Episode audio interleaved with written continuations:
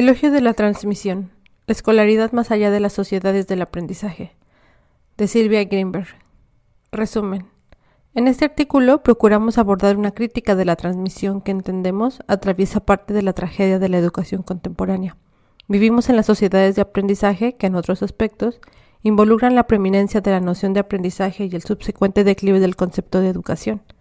En ese proceso, enseñar se vuelve cada vez más una práctica de facilitación y orientación de los alumnos y la educación una empresa llamada a prever oportunidades y o experiencias de aprendizaje. Pensamos y cuestionamos al mundo con conceptos y ello requiere de otro que nos acerquen a ellos. ¿Qué posibilidades tiene la escuela en el presente de ubicarnos en ese mundo de otros y que solo es posible con otros?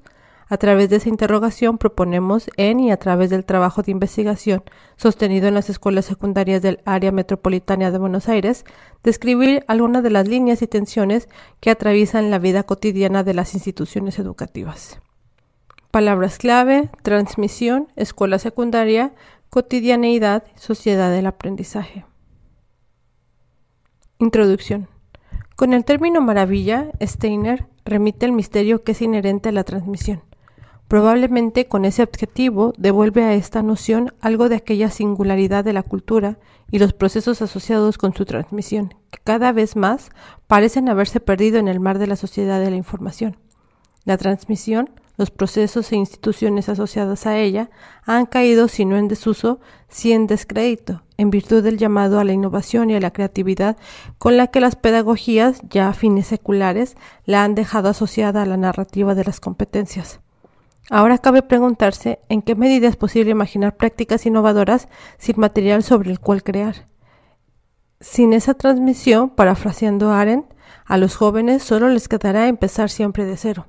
De muy diversos modos, transmitirle algo a alguien es brindar la oportunidad para la producción, así como para su alteración. Todo acto de traspaso constituye el elemento clave de aquellas prácticas y procesos sociales que, a lo largo del tiempo y en diferentes espacios, no dudaríamos en reconocer y ubicar en el mapa de acciones asociadas con la educación, a la vez que en ese acto se vuelve la posibilidad en sí de la cultura. Desde mediados del siglo XX, la noción de transmisión fue adquiriendo menor o escasa notoriedad en vistas a la crítica de la escolaridad y los procesos de reproducción social que los sistemas educativos involucran y o ponen en marcha. Algunas de esas lecturas han llevado a autores como Illich a reclamar la desescolarización, la crítica de la reproducción, Paulatinamente se ha ido ensamblando en la pedagogía de las competencias que se configura en torno de la enseñanza como orientación de procedimientos de búsqueda, resolución de problemas, estrategias de pensamiento y o actitudes tales como la tendencia al cambio y la revisión en sí en vistas de la mejora y de la autotransformación permanente. Como salida de un libro de autoayuda, la pedagogía vuelve a la enseñanza sinónimo de tradición autoritaria y se configura en torno a la idea del coach, que debe orientar aprendizajes, sin negar la crítica de la escolaridad moderna o más bien a partir de ella, en este artículo, a través de resultados de investigación, proponemos la necesidad de revisar la idea de la transmisión. Esto adquiere especial centralidad en una sociedad que glorifica los procedimientos y parece no tener nada que enseñarle a nadie. Vivimos en tiempo en los que la crítica de Lyotard a la exteriorización del saber respecto del sabiente se hace cada vez más precisa. Como señalara el autor de la mercantilización del saber, deja en desuso la idea de la formación Bildung, arrojándonos a, abrecita, esa relación de los proveedores y de los usuarios del conocimiento con el saber tiende y tenderá cada vez más a revestir la forma que los productores y los consumidores de mercancías mantienen con estas últimas, es decir, la forma de valor. El saber es y será producido para ser vendido, es y será consumido para ser valorado en una nueva producción. En los dos casos para ser cambiado, deja de ser en sí mismo su propio fin, pierde su valor de uso. Fin de cita.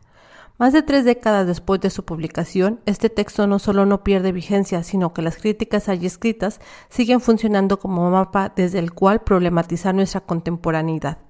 En el siglo XXI nos encontramos, desde ya, con la trama del valor de cambio del saber, pero en una lógica donde culturas y pedagogías vuelven a los procedimientos su eje, y desde ya, si había algún vestigio que permitiera pensar en la formación, ya no estamos tan seguros de poder hacerlo. No solo se trata de la cuestión del saber que lo en la puja por el valor. Las luchas por el saber y su valor no constituyen una novedad de la condición posmoderna. La normalización de los saberes ocurrida especialmente a partir del siglo XVIII se produce en una sociedad donde el secreto del saber tecnológico equivalía ya a riqueza.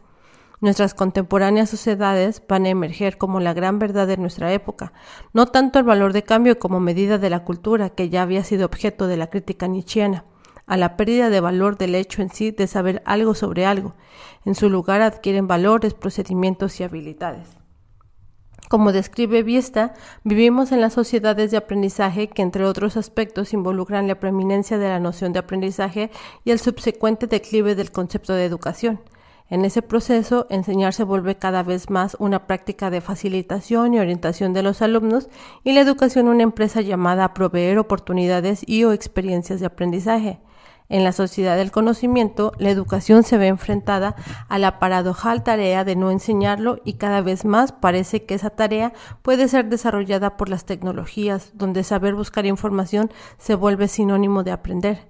Vivimos tiempos en que Google se volvió verbo y a veces, de igual forma, pareciera que puede reemplazar al ejercicio de la docencia. Aprender a emprender se vuelve la máxima, mientras nos encontramos con estudiantes y docentes que se lamentan, pero también se preocupan porque el saber, los conocimientos, no parecen ser el eje de la escolaridad contemporánea. La pregunta por la transmisión desde ya no es nueva, ya ha recorrido varias respuestas. Si en algún momento fue víctima de la crítica motivada por el carácter pasivo al que esa noción apelaba, desde fines del siglo XX asistimos a un movimiento inverso que, revitalizado en esa crítica, encorseta la enseñanza en la función coach. Aquí, retomando la idea Fouquiana de la interrogación crítica, proponemos una ontología de nosotros mismos. Esto es una crítica que, al remitir al análisis histórico de nuestros límites, se plantea también como la prueba de su franqueamiento posible.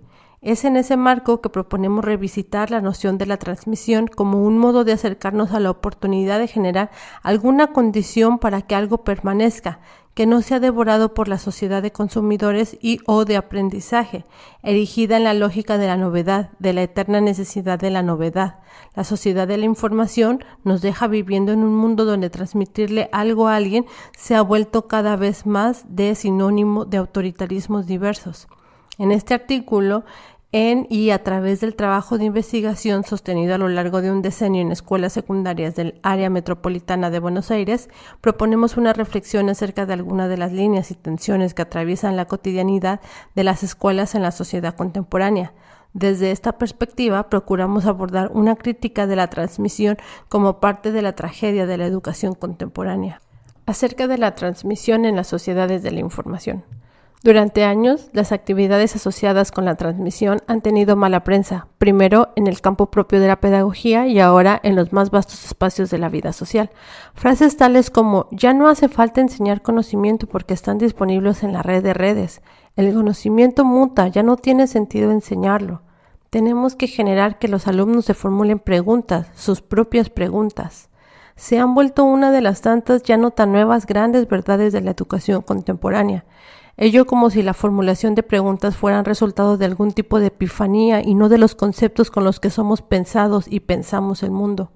La obsolescencia del saber en virtud de la carrera técnica y la crítica de la docencia por autoritaria ha dejado a las aulas con poca claridad respecto a qué se debe acontecer allí, buscar información y o nuestras búsquedas sean fecundas, así como la posibilidad que la pregunta requiere, es posible gracias a los conceptos de los que disponemos, Pensamos y cuestionamos al mundo gracias a ellos, y a ese proceso se requiere de otro que nos acerquen a ellos. El concepto es uno y no hay otro sin conceptos. ¿Qué posibilidades tiene la escuela en el presente de ubicarnos en ese mundo de otros y que solo es posible con otros? Esto es, ¿qué posibilidades tenemos de enseñar algo a alguien? ¿Qué significa transmitir? se pregunta Steiner.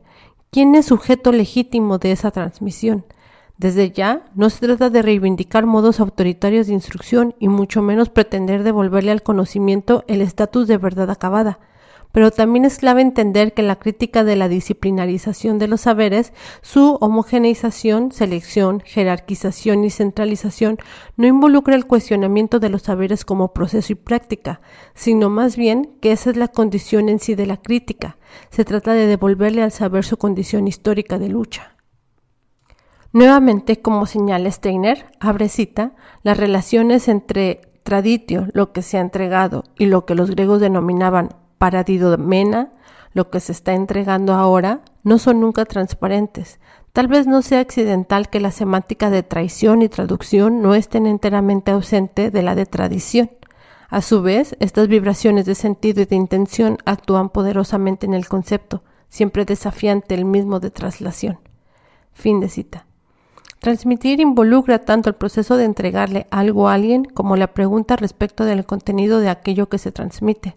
En la pedagogía es posible identificar una crítica de la transmisión que involucra ambos planos, pero muchas veces olvida esa semántica donde transmisión también supone esa, diríamos, inevitable traición.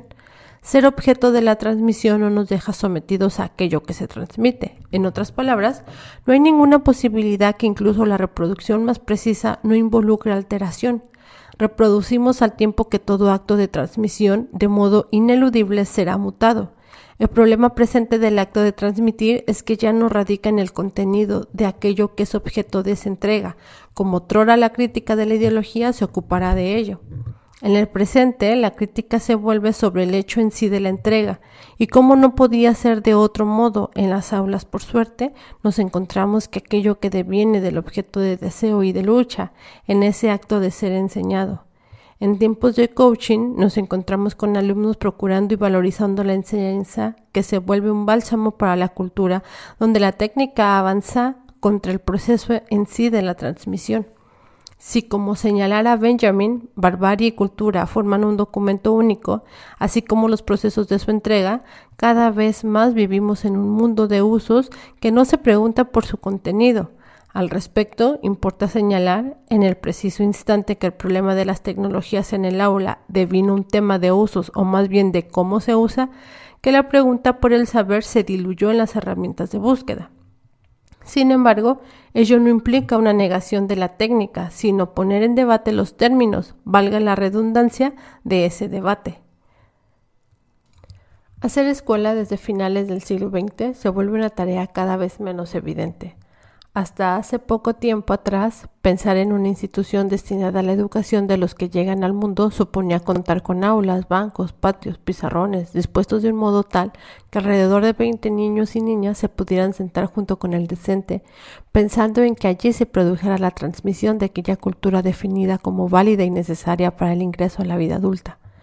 En los últimos años, cada vez más, esa infraestructura, así como los supuestos respecto del cual es la cultura válida que debe ser enseñada, han vivido no solo procesos de cuestionamiento, sino que en sí mismos son permanentemente reformulados al punto que, como señalan Simons y Michelin en las sociedades de aprendizaje, la misma tarea docente aparece cuestionada.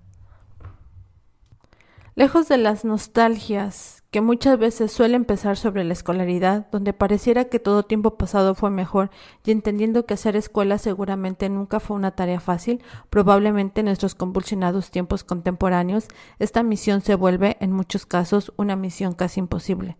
En otras palabras, transmitir a quienes llegan al mundo eso que ya está en él, esperando se vuelva el germen de lo nuevo que también se espera sea mejor, es por definición una tarea difícil de hacer y de hacer, más aún en nuestros tiempos en que muchas veces parece resbalarse de nuestras manos. Por ello, adquiere especial valor acercarse a la pregunta acerca de la escolaridad, ya no en general, sino atendiendo a su hechura diaria, al hacer escuela tal como ocurre en la cotidianidad. Para ello, recuperamos material del campo resultado del trabajo de investigación que nos encontramos desarrollando en escuelas secundarias del área metropolitana de Buenos Aires. Breve excursus metodológico. Luego de años de reformas de la escolaridad ocurridas al compás de los procesos de globalización y configuración de las economías flexibilizadas, ya no parece tan clara la necesidad de irse de las escuelas, sino más bien la pelea se parece mucho más a la puja por tener un lugar. Si ello es válido en general en el sur global, esto ocurre como parte de movimientos migratorios externos e internos que se cristalizaron, aunque ya no de modo privativo, en la conformación de los barrios más pauperizados de la urbe metropolitana. La escuela en este marco se constituye en un lugar clave de las luchas por entrar que, en tiempos de capitalismo cognitivo, se traducen en luchas por el acceso al saber. El área metropolitana de Buenos Aires, donde se desarrolla el trabajo de investigación, algunos de cuyos resultados se discuten aquí, no constituye excepción alguna de las tensiones que atraviesan la escolaridad en la urbe metropolitana. De hecho, presenta esas tensiones de la globalización de manera cabal. Mientras que algunos sectores de la urbe adquieren los rasgos más claros del crecimiento y la vida cosmopolita, en otros, ese desarrollo se traduce en la solidificación de los barrios que concentran pobreza y degradación ambiental en ambos casos, se trata de realidades no homogéneas que se realizan como grises de un. En esas dinámicas, que la idea de estar dentro se vuelve expresión clara del devenir de la vida urbana, de las luchas por un lugar, en especial para quienes viven en los asentamientos precarios del sur global. Procuramos ocuparnos de alguna de esas tensiones que, proponemos, atraviesan la cotidianidad escolar desde la mirada de docentes y jóvenes. Para ello, recuperaremos resultados de una investigación que estamos llevando a cabo a través de una metodología de base múltiple, que incluye estancias en terreno desde un enfoque etnográfico postestructuralista. Jodeli Armstrong, Coleman y Greenberg, realizadas de modo sistemático en escuelas primarias, primero y luego secundarias, las puestas en marcha de un taller de producción audiovisual que desde 2008 desarrollamos con estudiantes y docentes de una de esas escuelas secundarias cuya población proviene de un 80% de los asentamientos precarizados de la localidad. La realización de un trabajo audiovisual en una escuela secundaria emplazada dentro del asentamiento y que fue construida a principios de los años 90, como resultado de las luchas de familias y docentes a medida que el poblamiento del barrio crecía y veían que no tenían escuelas para sus hijos.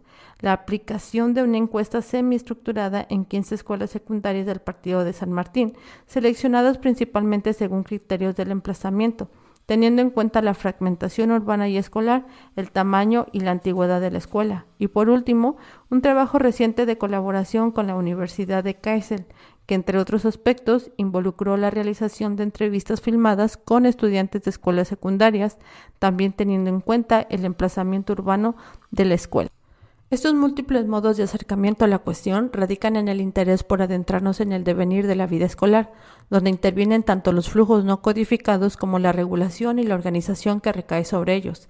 Así, luego de meses de estadía en terreno, cuando todo parece un enjambre imposible de asir, se hace posible acercarse a la comprensión de una realidad que es de hecho múltiple y por tanto no admite lecturas unívocas ni binarias. Hacer investigación supone transitar realidades estriadas, discordantes y o yuxtapuestas que se prestan como rizomas. Cuando se cree que se alcanza la comprensión de un proceso, una nueva línea se abre para su problematización. Si esto es válido en general, adquiere especial fuerza, como veremos a lo largo de estas páginas, en contextos de extrema pobreza urbana. Se trata también de preguntar por los procesos de subjetificación, por los saberes mayores, pero también por los emergentes, las racionalidades que logran imponerse, pero también por las luchas y resistencias que se viven a diario, sus complejidades y múltiples contradicciones, por las formas en que estos procesos son experienciados, procurando encontrar los distintos espesores, lógicas y capas que suponen la vida social. El trabajo de investigación nos encuentra con una complejidad, o más bien inmersos en esa complejidad, que procuramos abrir para abordar lo no previsto como un modo de acercarnos a lo desconocido, aquello que está siendo. Lo imprevisto siempre viene de las líneas de creación, de actualización. Se trata de interrogarnos por lo general que, como supo señalar de luz, no refiere a lo que somos, sino a aquello que estamos siendo. Es así como luego de años de crisis y reformas en el trabajo empírico, nos topamos con situaciones que muchas veces no sabemos cómo reaccionar ni cómo descubrir, pero que se hacen cada vez más presentes y requieren de una mirada capaz de acercarse a eso no conocido. Ello supone renunciar a cualquier pretensión y búsqueda de coherencia y o universales que procuren explicar y o saturar la interrogación. Nos referimos a los pliegues, las yuxtaposiciones y bifurcaciones, lo inesperado, aquello que se vuelve desafío para la comprensión. Nos encontramos siempre con realidades que se presentan de modo viscoso, yuxtapuesto, como líneas de fuerza, empuja. En suma, una realidad que no solo se trata de leer teóricamente como múltiple, sino que se presenta como un conjunto de multiplicidades, la tensión entre las fuerzas, de lo estratificado de las relaciones de poder y las fuerzas de lo que está haciendo, de los sujetos haciendo, en lucha.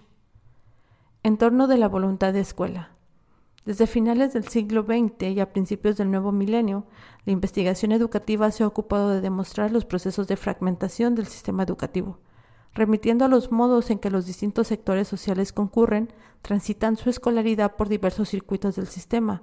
Por un lado, Bralapsky se refería a un tipo de discriminación que se producía a través del sistema educativo, que remitía a la distribución social de la población escolar según circuitos escolares segmentados, con modos más bien fragmentados de la escolaridad. Otros trabajos se desarrollan en torno de hipótesis asociadas con la noción de segregación. En este caso se trata de la diferenciación y distribución social de la población a través del sistema educativo que involucra procesos de separación tajantes donde determinados grupos sociales evitan cruzarse con otros, esto supone también procesos de encierro de determinadas matrículas. Algunas de estas realidades son propias de países como India, por ejemplo, donde la cuestión racial atraviesa de modos tajantes la vida social. Ahora bien, en el trabajo de investigación nos encontramos con estas dinámicas, pero operando de un modo muy particular. Tal como se puede observar en el siguiente cuadro, por un lado, la matrícula de las escuelas que se encuentran emplazadas dentro de los barrios más pauperizados proviene de modo casi exclusivo del barrio. Si bien nos hemos encontrado con alumnos que provienen de asentamientos aledaños, los casos son muy pocos y extraños. Tanto como para la escuela, el resultado de las luchas despliegan las familias por tener una institución educativa para sus hijos. También la escuela se vuelve la institución del barrio. De hecho, si bien la creación del tercer ciclo de educación general básica implicó para los estudiantes tener más años de escolaridad, la conformación de la escuela secundaria completa produjo que el alumno que había terminado esos nueve años volviera a la escuela para terminar la secundaria. También nos encontramos con estudiantes que no salen de su barrio y en muchos casos no conocen la estación de trenes céntrica de la localidad. Aún así, aunque esto es certero y no deja de tener especial relevancia para la vida de muchos jóvenes, hallamos muchos otros que también circulan no solo en el espacio urbano, sino en el sistema educativo. Tal como se observa en el cuadro, entre quienes viven en los asentamientos precarizados, el 59.9% concurre a escuelas que están fuera del barrio, circulan, salen, como ellos mismos lo señalan, buscando buenas escuelas. Lejos de la idea de la segregación, nos encontramos con mucha circulación de la matrícula por el sistema de gestión estatal. Si bien se trata de una circulación que obedece a muy diversos motivos, nos encontramos de modo permanente con un denominador común asociado con la búsqueda de escuela. Los estudiantes se mueven por el sistema educativo, también quienes viven en espacios urbanos más precarizados. Si, como señalan Gleiser y Strauss, la saturación es algo propio de la búsqueda metodológica. El movimiento de los estudiantes intrasistema educativo es una expresión clara de estas dinámicas. La noción de matrícula fluctuante remite justamente a esos movimientos con un doble sentido por un lado aquella que circula en el sistema educativo y por el otro las ausencias, presencias permanentes que caracterizan a los modos de estar en la escuela por parte de los estudiantes. Esa circulación se presenta asociada a cuestiones muy diversas que se observan en la dinámica diaria de la escuela. Altos índices de absentismo expresados tanto en días, semanas y o meses, alumnos que en un momento del año dejan de concurrir a la escuela pero luego se reinscriben en el siguiente ciclo lectivo, incluso en la misma escuela, en las estadísticas educativas, este hecho se expresa en el decrecimiento de la tasa de repeticencia, pero también en el crecimiento de la tasa de reinscripción y sobreedad. El siguiente cuadro remite algunos de estos movimientos entre las escuelas según su emplazamiento en el espacio urbano. Como lo expresan los números del cuadro 3, si bien el movimiento de matrícula ocurre en diferentes escuelas, el porcentaje es mayor a aquellas emplazadas en los espacios urbanos más pauperizados.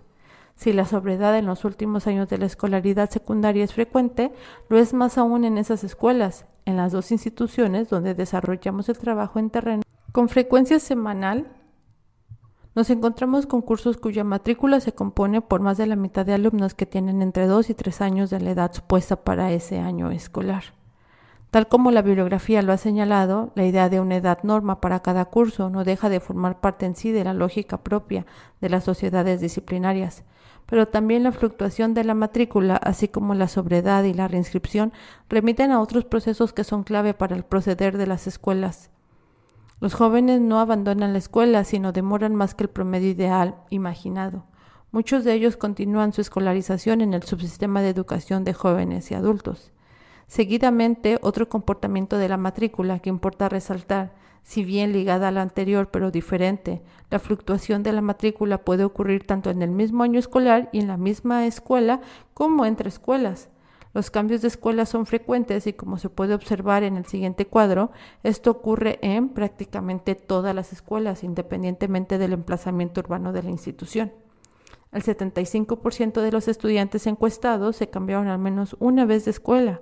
Si bien ese porcentaje es menor en los asentamientos, ello puede tener explicaciones muy diversas tanto como se sienten cómodos en la escuela de su barrio, como por lo difícil que es movilizarse desde el barrio entre otras.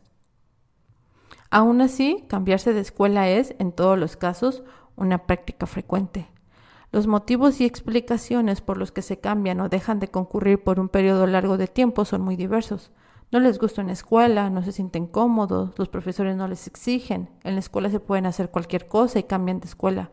Muchas veces esos motivos diversos se juxtaponen e incluso no, no siempre ofrecen una explicación lineal ni única. Me aburría, en esa escuela no pasaba nada. Me fue mal y yo tuve que quedarme a cuidar a mis hermanitos. Son algunas de las tantas razones que nos han dicho ante la pregunta respecto del por qué dejan de ir a la escuela. Así nos decía un estudiante promediando el año. Abrecita, empecé mal, tengo bajas, muchas materias, así que ya está. Ya fue, este no termino, el año que viene vuelvo. Entrevistador, pero podés estudiar y aprobar. Estudiante, no, ya fue, el año que viene. Fin de cita. Este estudiante refiere que había desaprobado varias pruebas y que ya le estaba yendo mal, por lo que había decidido que este año no iba a aprobar. Una cuestión interesante de esta conversación es que ocurría en la primera mitad del ciclo escolar, de forma que prácticamente el derrotero de su carrera escolar no dejaba de ser parte de una decisión que ya había tomado. Si bien podría imaginarse que este diálogo ocurría en una esquina fuera de la escuela, no es así. Se trata de una conversación que transcurre en horario escolar dentro del aula. La alumna seguía yendo a la escuela, aunque quizá lo hacía más esporádicamente, pero estaba allí. Como señalamos, eso inesperado es parte de lo que está planteando esta joven. Decidió que le iba mal, que no iba a pasar año, pero siguió yendo. Todo ello con sus compañeras y compañeros al lado que lejos de mirarla con sorpresa, me miraban a mí sin entender por qué volví a preguntar por algo que para ellos explicaba en sí mismo. Esta, como tantas otras situaciones de especial interés. Entendemos que hay un plus en el acto de ir a la escuela, que se abre una necesaria interrogación. Una primera lectura entre tantas de la situación podría remitir a cierta ineficiencia de la escolaridad y a la puesta en cuestión a las instituciones educativas.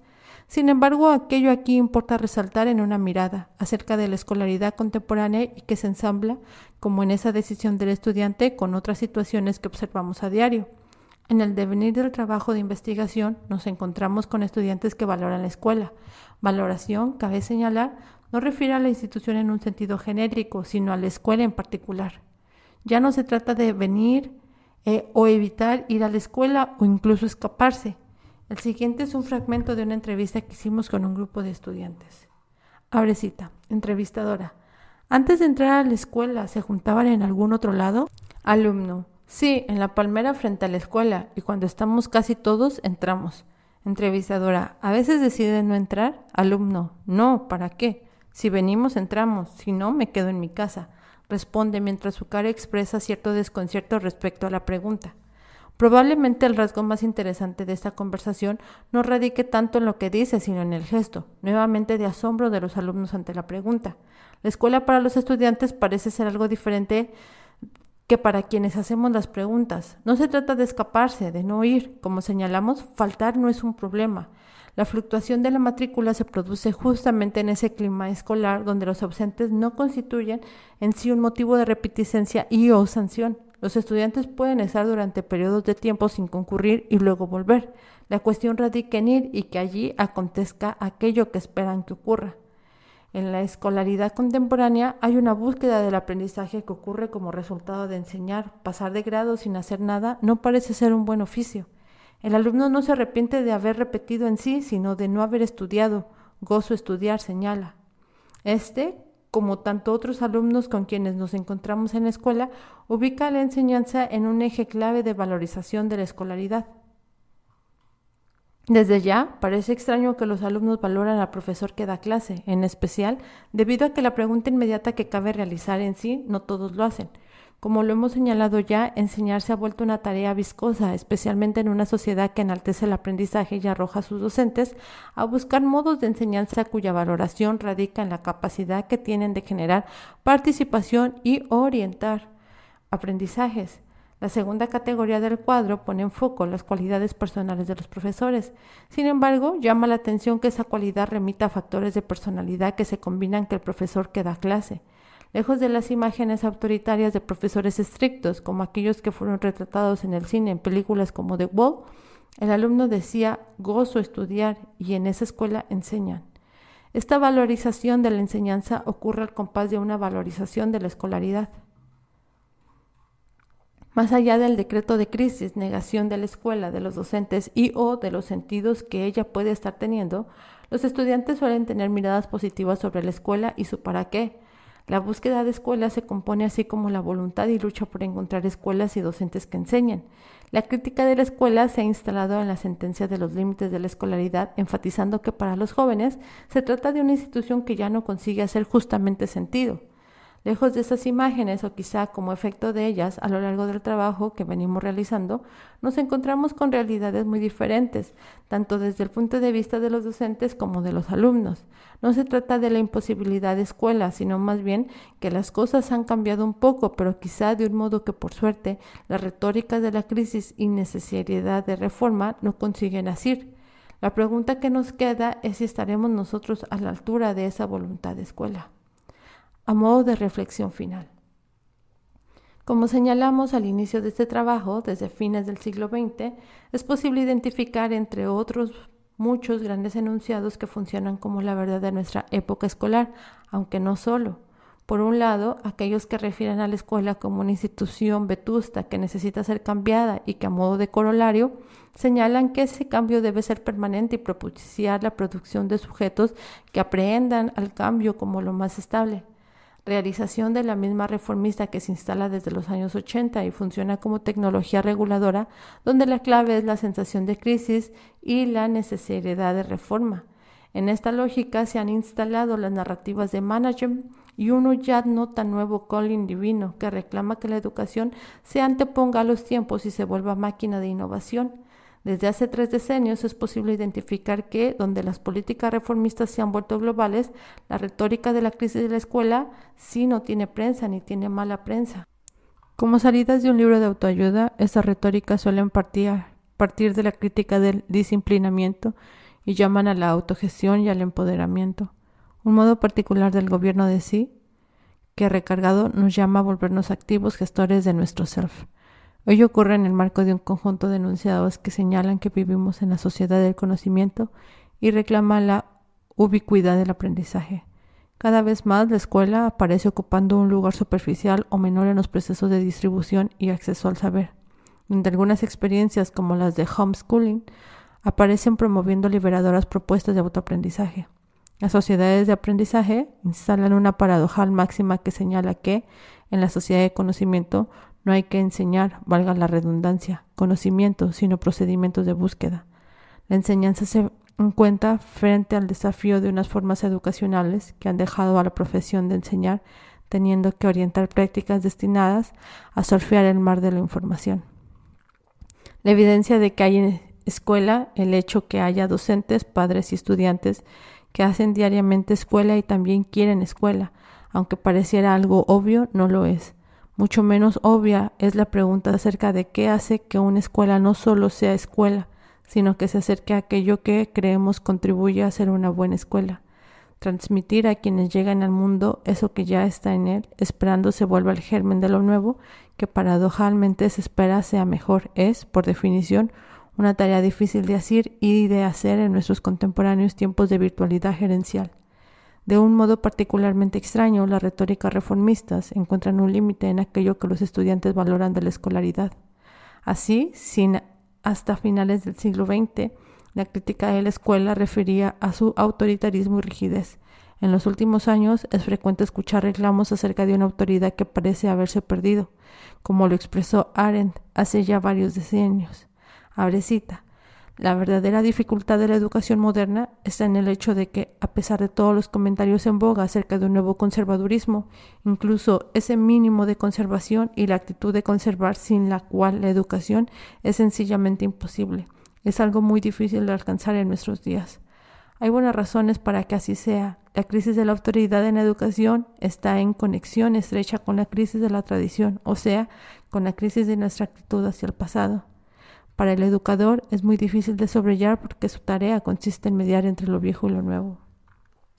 Una sociedad como la nuestra, que glorifica lo nuevo y su condición radica en crear constantemente una novedad destinada a consumirse, se tensa en la búsqueda de una institución que está llamada a conservar lo que está para transmitírselo a quienes llegan como un modo de legado. La vida en las escuelas y en las aulas, si bien claramente se encuentra navegando esas aguas, no siempre se traduce en glorificación de la novedad y en el culto de lo efímero, más bien en el devenir de la escolaridad, tal como lo discutimos a lo largo de las páginas precedentes, nos encontramos con ese buscar escuela que encuentra estudiantes cambiando de institución, procurando enseñanza, así como a docentes y alumnos que le buscan la vuelta y que procuran modos de hacer escuela que hagan sentido. En las escuelas nos encontramos con alumnos que procuran docentes que enseñen y docentes que le están buscando la vuelta a la enseñanza para que sea algo más que motor de búsqueda. La escuela es, probablemente, una de las pocas instituciones de nuestra actual vida urbana que tejen el pensar, estar y hacer con otros. Nos quedará a los pedagogos no solo alcanzar estudios que den cuenta de esta complejidad, sino contribuir con las luchas silenciosas que resisten a la individualización de la enseñanza y pujan por tener escuela donde los otros sean posibles. Recuerda que toda la información de este artículo se encuentra en la caja de descripción. Gracias por escuchar.